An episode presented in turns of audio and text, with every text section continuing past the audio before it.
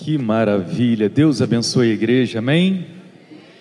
Falar mais o que, irmãos? Depois de tudo aquilo que já vimos aqui nesta manhã e ouvimos da grandeza, da maravilha de Deus neste lugar. Fica de pé comigo um instantinho, por gentileza. Tem uma canção que certamente você já ouviu, do Nani Azevedo, que diz justamente a respeito do tema que foi colocado para a nossa consagração, que fala sobre descer a casa do olheiro. E ele diz assim: Eu vou descer a casa do olheiro, e o Senhor irá me refazer. Eu vou descer para honra e glória dele. Eu vou descer para Deus aparecer. Canta comigo mais uma vez. Eu vou descer a casa do olheiro e o Senhor irá me refazer. Eu vou descer para honra e glória dele. Eu vou descer para Deus aparecer.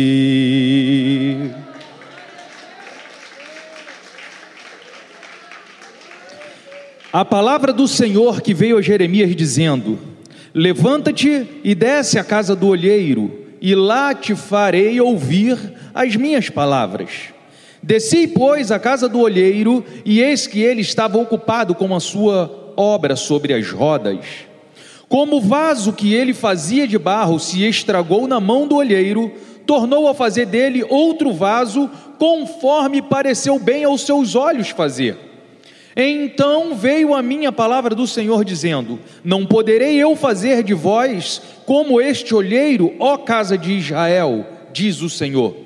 Eis que, como barro na mão do olheiro, assim sois vós na minha mão, ó casa de Israel. Se em qualquer tempo eu falar acerca de uma nação e acerca de um reino, para arrancar, para derribar, para destruir, e se aquela nação contra a qual falei, ou falar, se converter da sua maldade, também eu me arrependerei do mal que intentara fazer-lhe. E se em qualquer tempo eu falar acerca de uma nação, ou de um reino para edificar, para plantar, se ele fizer o que é mal diante dos meus olhos, não dando ouvido à minha voz, então eu me arrependerei do bem que intentava fazer. Senhor, nós temos ouvido a tua voz desde o primeiro minuto que essa reunião se iniciou.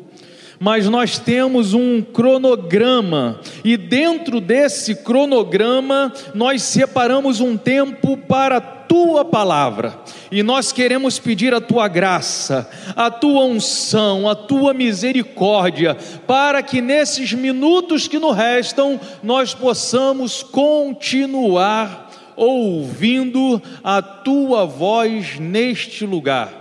É a nossa oração em nome de Jesus, que a igreja do Senhor diga. Amém. Toma o seu lugar, querido, em nome de Jesus. Como o nosso pastor Carlos Ribeiro falou, esse texto é um texto citado por todos aqueles que pregam a palavra do Senhor. É um texto de fácil compreensão e de uma profundidade ao mesmo tempo maravilhosa. Então, geralmente, quem usa né, da, da tribuna para pregar a palavra de Deus dificilmente não passou por esse texto. Nessa minha caminhada, eu aprendi fazendo alguns cursos nunca subir num púlpito sem trazer um esboço, porque a nossa mente é falha. De vez em quando dá um tilt. E a mim então, mas eu confesso que eu estou sem esboço. Eu vou querer trabalhar alguns conceitos desses dez versos que nós lemos, mas eu não fiz um esboço porque nessa manhã eu só queria, na verdade, ressaltar a importância deste trabalho. Como é importante o trabalho que é feito de consagração na Igreja Missionária Evangélica Maranata de São João de Meriti, junto com um grupo de intercessão que quintas e domingos se retiram para um lugar especial para estar intercedendo pela vida do pastor, pela vida do mensageiro, pela vida dos irmãos da igreja, e por isso saiba vocês que por onde nós passamos, todos os nossos convidados, verdade, pastor Carlos Ribeiro? Verdade, André? Por onde nós passamos, as pessoas dão um bom testemunho da nossa igreja. Que igreja abençoada, que igreja avivada, que culto maravilhoso. Todos que passaram por aqui têm o prazer de nos chamar e dizer: parabéns pela igreja, a igreja de vocês é boa demais, e isso é para a honra e glória do nome do Senhor, porque toda a igreja que tem um trabalho sério de oração, ela colhe os seus frutos.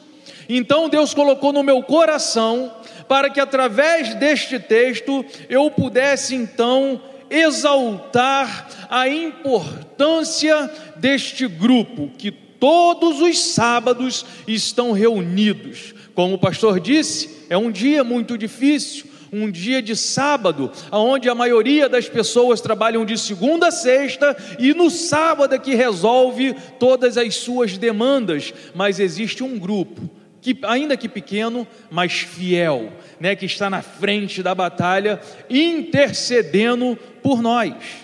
E eu queria começar a conversar a respeito desse desse texto de trás para frente, do último verso, que ele diz: Se ela fizer mal diante dos meus olhos, não dando ouvido à minha voz, eu vou me arrepender do bem que lhe intentava fazer.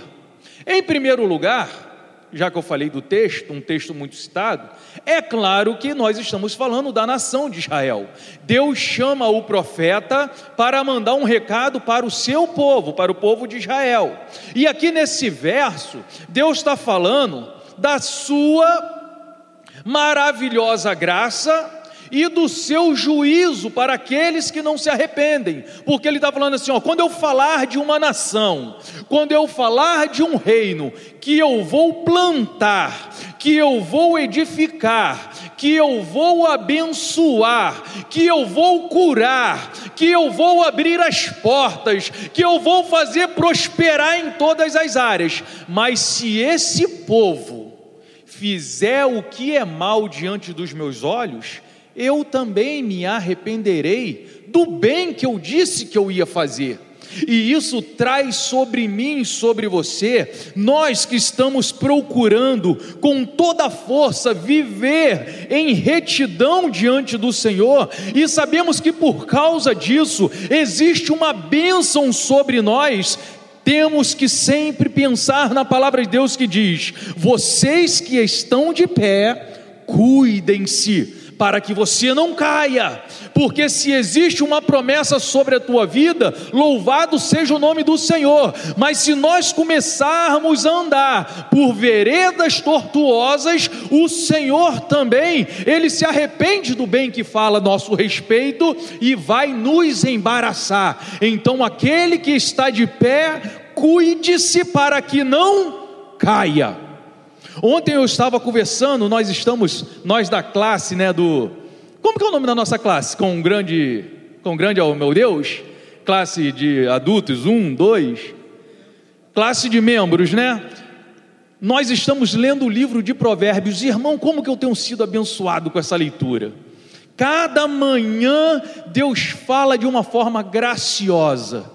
E ontem nós conversando lá na. Aí eu, aí eu começo a fazer perguntas para o amigo que trabalha comigo, só para a gente entrar nesse embate. Né? Aí eu, ontem eu perguntei ele assim: Pô, como que um homem, um homem de Deus ou uma mulher de Deus chega a atrair o seu cônjuge? Né? Só para a gente levantar um assunto. E aí, nas mais variantes, aí eu conversei com ele falando que uma traição, um adultério, ele não acontece num ato. Ah, eu saí, estou bem, minha vida está bem resolvida, tum, traí minha esposa. Nunca é assim. Isso são coisas que vêm sendo construído paulatinamente. É quando você começa a deixar de orar, é quando você começa a deixar de vir nos cultos, é quando você começa a se enfraquecer, é quando você começa a dar mais valor às coisas do mundo do que às coisas de Deus. E quando você vai ver, ai meu Deus, traí. Nunca é num ato, é um processo. Então nós precisamos todos os dias buscar de Deus um revestimento para que nós possamos estar sempre com o nosso coração voltado para Deus e estarmos sempre retos diante do Senhor. Amém, queridos? Aí tem um outro verso que aí ele já fala o contrário. Por é quando ele vai dizer a respeito de algum reino ou de alguma nação, que ele fala assim, ó, quando eu falar a respeito de uma nação, verso de número 7, se em qualquer tempo eu falar acerca de uma nação ou acerca de um reino que eu vou arrancar, que eu vou derribar, que eu vou destruir, mas se essa nação ela se arrepender dos seus maus caminhos, eu também me arrependo do mal. Deus ele é misericordioso. Deus ele não é como eu e você. Então Deus está dando uma palavra de ânimo para aqueles que estão cambaleando. É possível que nós possamos conhecer pessoas que vivem enfrentando problemas e dificuldades, adversidades, não advinda do Senhor, mas advinda dos seus próprios erros, da sua vida de iniquidade. E para essas pessoas, Deus está falando assim, assim: ó, se você se arrepender desse teu mau caminho, eu também me arrependo do mal que está sobre a tua vida e eu te abençoo. Por quê? Porque as misericórdias do Senhor, ela não tem fim, elas se renovam a cada manhã. E às vezes nós não entendemos. E isso não é particular nosso, porque também os profetas às vezes não entendiam. Lembra do profeta Jonas? Deus queria salvar uma nação amarga, que era a nação de Nínive, cruel, e Deus falou assim: vai lá e prega para aquela nação, porque se eles se arrependerem, eu vou curar eles, eu vou salvar, eu vou abençoar. E o profeta falou assim: não prego, não é justo eu não vou para Nínive, meu irmão, mas quando Deus tem uma obra na vida do homem, na vida da mulher, na família, você pode ir para onde você quiser, que Deus vai te lançar dentro de um peixe e vai botar você no lugar onde Ele quer que você esteja para falar da sua graça redentora. Porque a palavra de Deus diz que Deus amou não o Renato, não o Carlos, não o André, mas Deus amou o mundo, que deu Jesus Cristo para que todos, aquele que nele crer, não pereça, mas tenha vida eterna. Então, aquele mais cruel, aquele mais devasso, aquele mais podre que estiver andando por este mundo afora, se ele reconhecer o sacrifício de Jesus na cruz do Calvário, abandonar as suas práticas pecaminosas, a Bíblia diz que ele será salvo, lavado e remido no sangue do Cordeiro. Esse texto é muito rico. E no verso de número 6, Deus está mostrando para o profeta, né? Ele desce, chega lá e ele vê algo acontecendo. E aí, quando ele vê o barro, o vaso que estava sendo moldado sobre a roda, se estraga e ele varre de novo, e aí Deus fala assim: ó, não poderei eu fazer de vós como este olheiro, ó casa de Israel, diz o Senhor.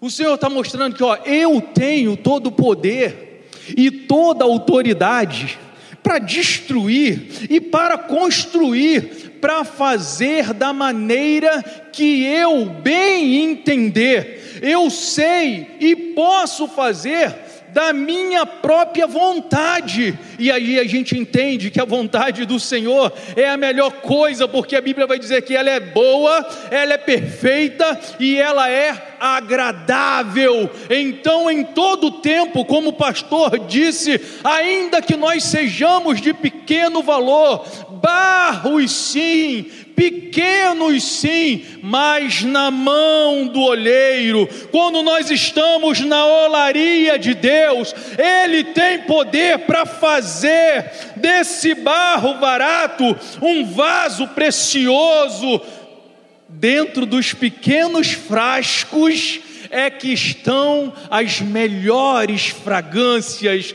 e é dentro de mim, de você, pequenininho, que o Espírito Santo resolveu habitar. Então nós somos nada mais e nada menos do que casa de Deus, templo do Senhor. Por isso, querido, aonde você passar, não perca a oportunidade de ser uma voz profética. Senhor, eu abençoo este lugar, eu abençoo a minha casa, eu abençoo a minha família, eu repreendo a ação do inimigo, porque porque nós temos autoridades de Deus. Temos que crer nisso, querido. E aí eu vou para o primeiro verso agora. Subi.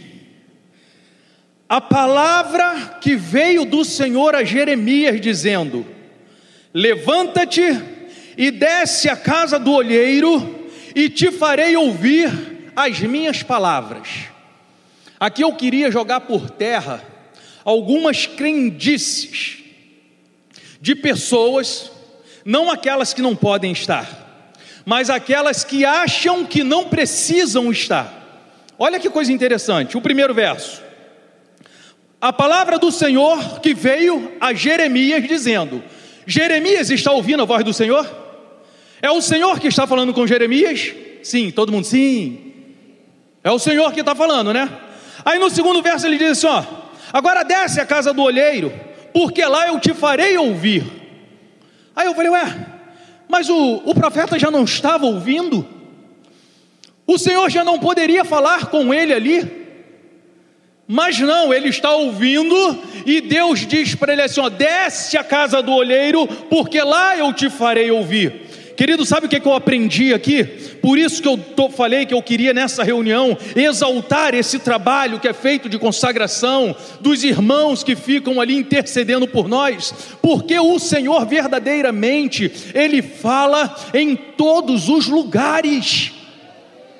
O Senhor está lá no teu lar, Ele está falando contigo tu está dentro de uma condução cheia, lotada, pessoa às vezes mal cheirosa do teu lado, mas se tu tiver ligado no céu, tu fala em mistério e tudo tu está sozinho dentro do teu carro dirigindo, e aí você começa a entoar um hino de adoração a Deus, e daqui a pouco tu está falando em mistério, as pessoas olham do teu lado assim, não entende nada, por quê? Porque tu está envolvido numa nuvem de glória, porque Ele fala e fala de muitas maneiras. Deus fala, não tem dúvida disso. Mas existe um lugar ao qual o Senhor deseja revelar coisas profundas para nós. Então, mesmo o profeta estando ouvindo a voz de Deus, ele direciona o profeta para um lugar específico, Por isso, por mais que Deus fale contigo, ah, irmão, Deus ouve a minha oração, a palavra nem me chegou na boca e Deus já conhece, é verdade, mas Ele quer te levar a um lugar aonde Ele vai te revelar coisas profundas, e sabe aonde é que Deus fala com profundidade? É na casa dEle, é quando você está envolvido nessa comunhão maravilhosa. Então, se Deus fala contigo em outros lugares, glória a Deus, mas o Senhor Senhor vai sempre te direcionar para a casa dele, para a casa do olheiro, para te revelar coisas profundas. E é por isso que o salmista entendeu: ó, oh, quão bom e quão suave é que os irmãos vivam em união. E aí ele termina o verso dizendo: porque ali eu derramarei a bênção e a vida para sempre, aleluia. Então não perca esse desejo, essa vontade, esse ardor no coração de estar na casa do Senhor, ainda que Deus fale contigo em outros lugares. Deus quer te trazer para perto no altar, para te revelar coisas profundas. Por exemplo, se você não tivesse aqui nesta manhã, como você ouviria das maravilhas que Deus tem feito neste lugar, na vida de nossos irmãos? Como que você poderia falar do milagre que Deus fez na vida do nosso irmão se você não estivesse aqui nesta noite? Se você não estivesse ouvindo as canções que foram entoadas aqui, se você não tivesse envolvido no seu nesse corpo, como que você seria envolvido pelo poder do alto e falaria em mistério? Como não? É necessário estarmos reunidos na casa do olheiro. E aí ele diz: Levanta-te e desce à casa do olheiro, porque lá eu te farei ouvir as minhas palavras. Queridos, sabe quando é que nós começamos a ouvir as profundidades de Deus? É quando nós tomamos uma atitude. A Bíblia diz que ele se levantou e foi e desceu à casa do olheiro. E aqui eu penso em primeiro lugar em atitude. Eu preciso de tomar um passo. Eu preciso de me levantar, já que eu entendi o que Deus quer da minha vida e o que Ele quer com a minha vida, então eu preciso me dispor ao Senhor. Senhor, eis-me aqui, envia-me a mim ainda que eu seja um homem de lábios puros, ainda que eu habite no meio de um povo de impuros lábios, mas eis-me aqui, envia-me a mim, porque eu não vou na minha força, eu vou na força do Senhor. Quando o Senhor olha para ti e vê essa disposição, Ele leva você e faz de você uma bomba atômica na mão dele, a ponto das pessoas ficarem embasbacada. Como é que pode? Eu conheço ele, conheço ela. Como é que pode? Aí você vai ter o prazer de dizer: é Deus na minha vida. Não sou eu, mas é Deus através de mim. Mas por quê? Porque eu tomei uma atitude. Onde que a gente falou de atitude esses dias? Atitude. Foi no encontro de homens? Um tema aí de atitude. Foi agora. Eu preguei sobre atitude. Atitude. Não, gente, foi aqui. Foi, foi homens. Foi no culto de homens aqui, pô, atitudes. Eu, minha mente também não está tão ruim assim, não. Precisamos de atitudes. E eu acho que Deus gosta disso, sabe? Ver atitude em nós, nós nos levantarmos. E essa atitude, ela tem que ser envolvida num sentimento de humildade.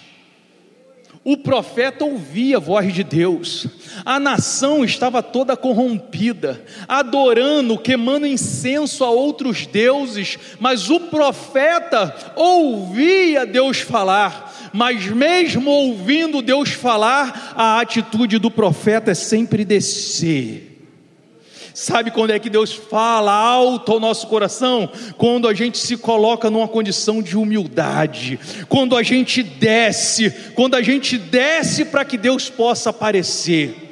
Eu acho que Deus ama isso. A Bíblia diz que Ele rejeita o soberbo, mas dá graça aos humildes. Então, por mais que tu seja uma bênção, meu irmão e minha irmã, por mais que Deus te use com poder e graça, não permita que a soberba inunde o seu coração, porque Deus abate os soberbos. Mas seja sempre humilde, reconhece-o sempre Deus em seus caminhos, porque Ele ele te levantará, é Ele que te honrará, mas tudo aquilo que Ele estiver fazendo em você e através de você, tribute a Ele toda honra, toda glória, toda adoração, reconhecendo Ele em todos os seus caminhos.